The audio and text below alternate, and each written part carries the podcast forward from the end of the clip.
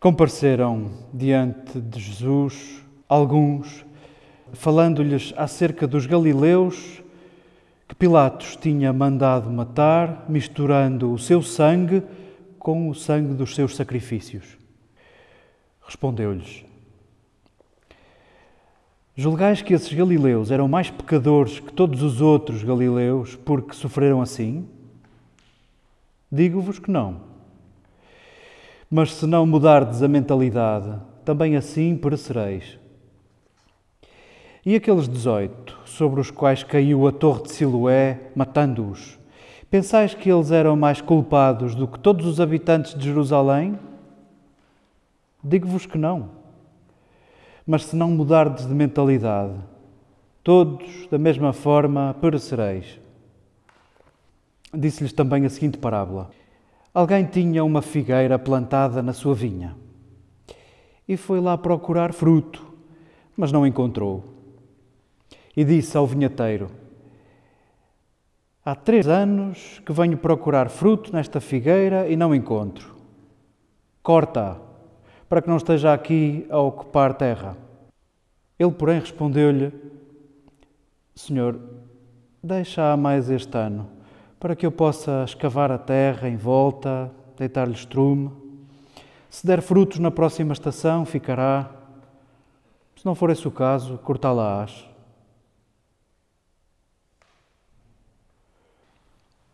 Queridas irmãs, queridos irmãos, queridos amigos, com especial ternura, Rita, para ti que, que vens pela primeira vez, que sintas que esta casa também é tua, que te sintas em casa, Vera, Alexandre, acho que é a primeira vez também. Sintam-se em casa. Que bom que não precisamos de muitas justificações para nos sabermos incompletos, famintos, carentes e a precisar uns dos outros para, para tudo. Nós estamos em tempo, eu prefiro dizer em tempo de Páscoa, porque a Quaresma, como temos dito, a Quaresma só diz o tempo na sua quantidade. São 40 dias de preparação de uma festa anual. Mas nós estamos verdadeiramente todos os dias em Páscoa. Estamos conscientes de que Deus passa, e é isso que significa. Deus passa de mil formas e à sua maneira, em circunstâncias e em pessoas, e para isso importa que os nossos sentidos estejam despertos, importa que as nossas certezas não nos seguem e não nos tornem surdos. E ao mesmo tempo, Páscoa significa também a disponibilidade de nós próprios passarmos, de nós darmos um passo. Joga-se a nossa conversão, o nosso crescimento, a nossa vontade de não ficarmos na mesma. Estamos, apesar de nestes 40 dias chamarmos Quaresma, estamos neste tempo pascal, deixem-me dizer assim, e é um tempo também, como temos visto, um tempo muito prático, um tempo de arrumações. Coincide no meu norte, coincide também o tempo de limpar anualmente os armários e fazer grandes arrumações para preparar a Páscoa. Vamos, essa imagem também precisamos dela.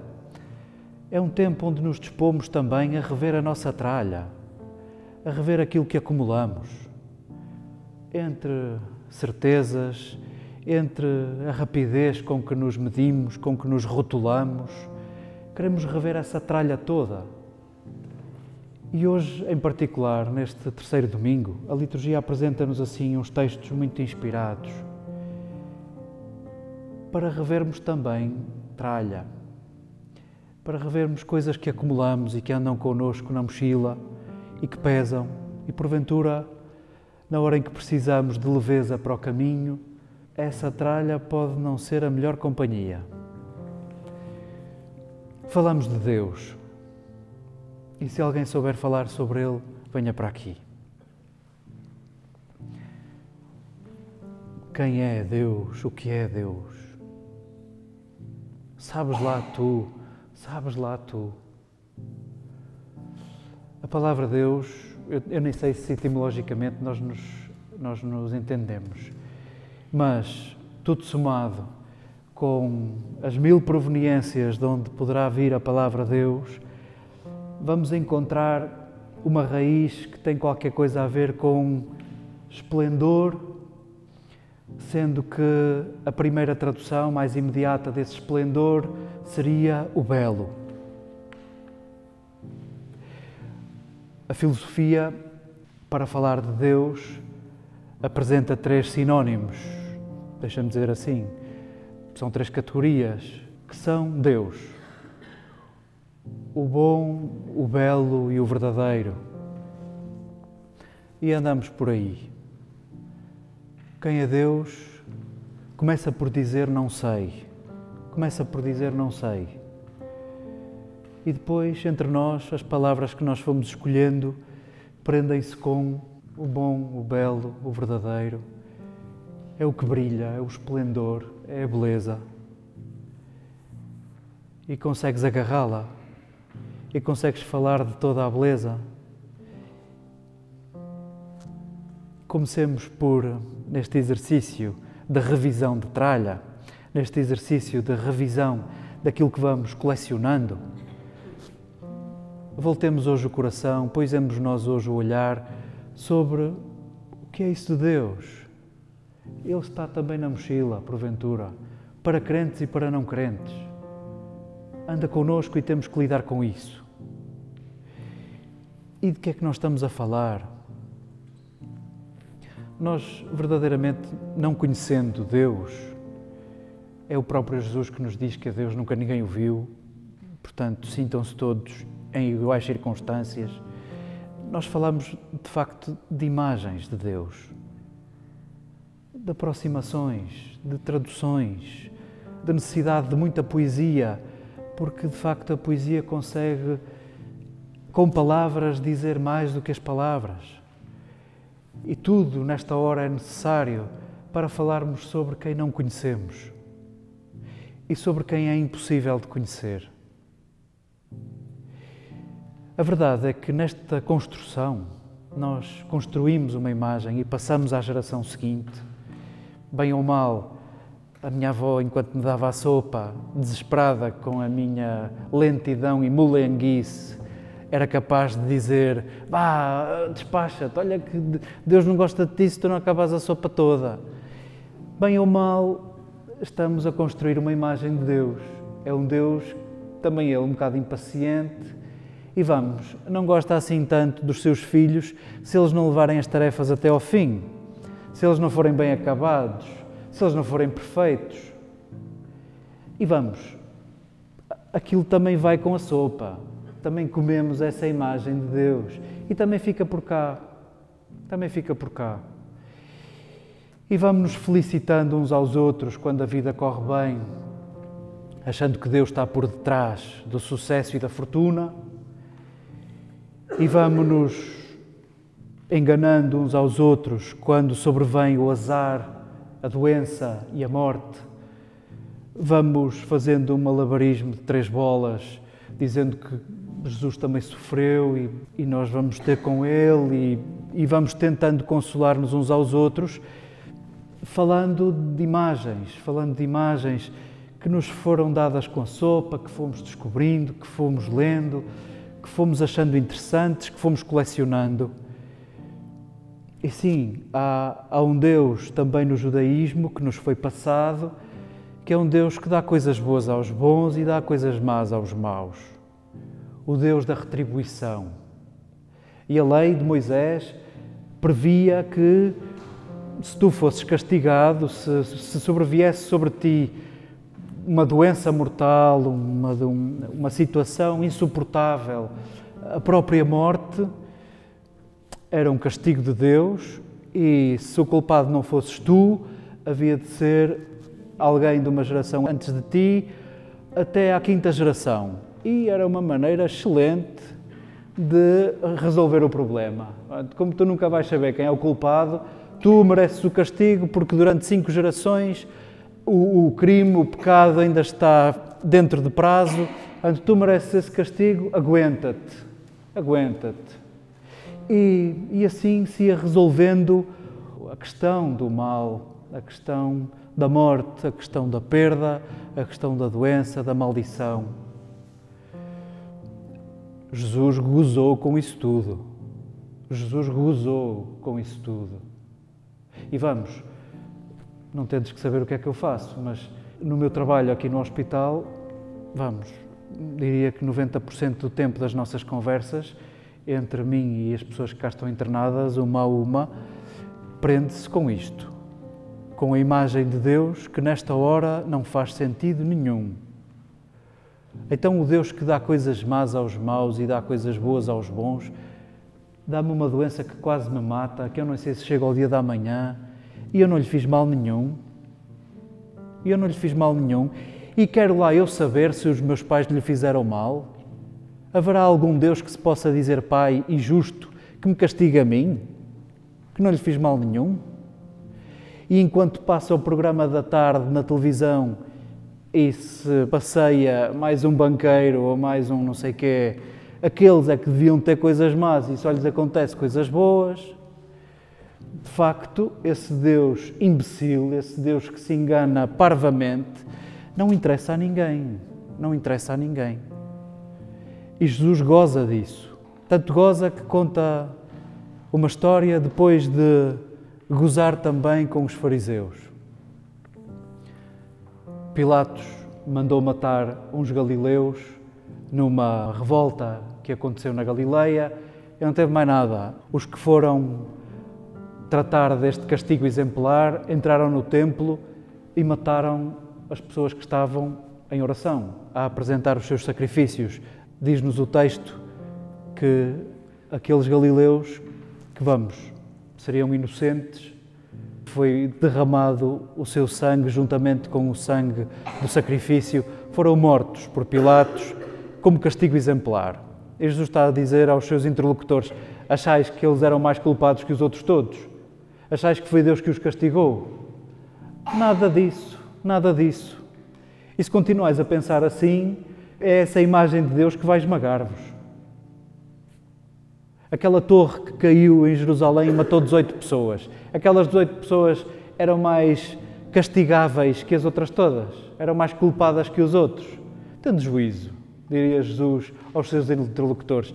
E fala de uma história para acrescentar essa nossa grande tarefa de construirmos uma imagem de Deus. A verdade é que, consoante a imagem de Deus que construímos, assim nos vamos relacionar uns com os outros. O Deus forte, porventura, vem reforçar a minha arrogância o Deus interventivo na história, porventura vem alimentar a minha sede de vingança. O Deus criado à minha maneira vem legitimar que eu estou do lado certo da trincheira. E quando é que tu vais deixar que Deus seja quem Ele é? Na primeira leitura do livro do Êxodo, havia uma primeira apresentação de nome a tradução portuguesa, aqui eu sou aquele que sou, não está mal. É, é muito difícil traduzir a frase. É muito difícil traduzir o que lá está. Eu sou. Havia uma marca de telemóveis aqui há tempos, antes deles serem touch, que era a marca Sendo. Não sei se vocês lembram disto. Eu, eu sou o Sendo. Não é que eu seja um telemóvel arcaico, é. Eu sou o ser em sendo eu sou o ser a acontecer. Há outras traduções que dizem eu sou o vivente. Sim, sou o que sou. Vamos ficar assim. Quando é que vais deixar que Deus seja quem Ele é? Quando é que vais deixar que Ele seja esse que está diante de ti? Levinas, o filósofo Emmanuel Levinas, fala da alteridade do outro como esse sobre o qual tu és incapaz de conhecer. O outro é sempre indecifrável. Tu não consegues saber toda a sua história, tu não consegues mergulhar a fundo na sua vida, no seu passado, nos seus dramas, nas suas feridas, no seu desejo. É impossível.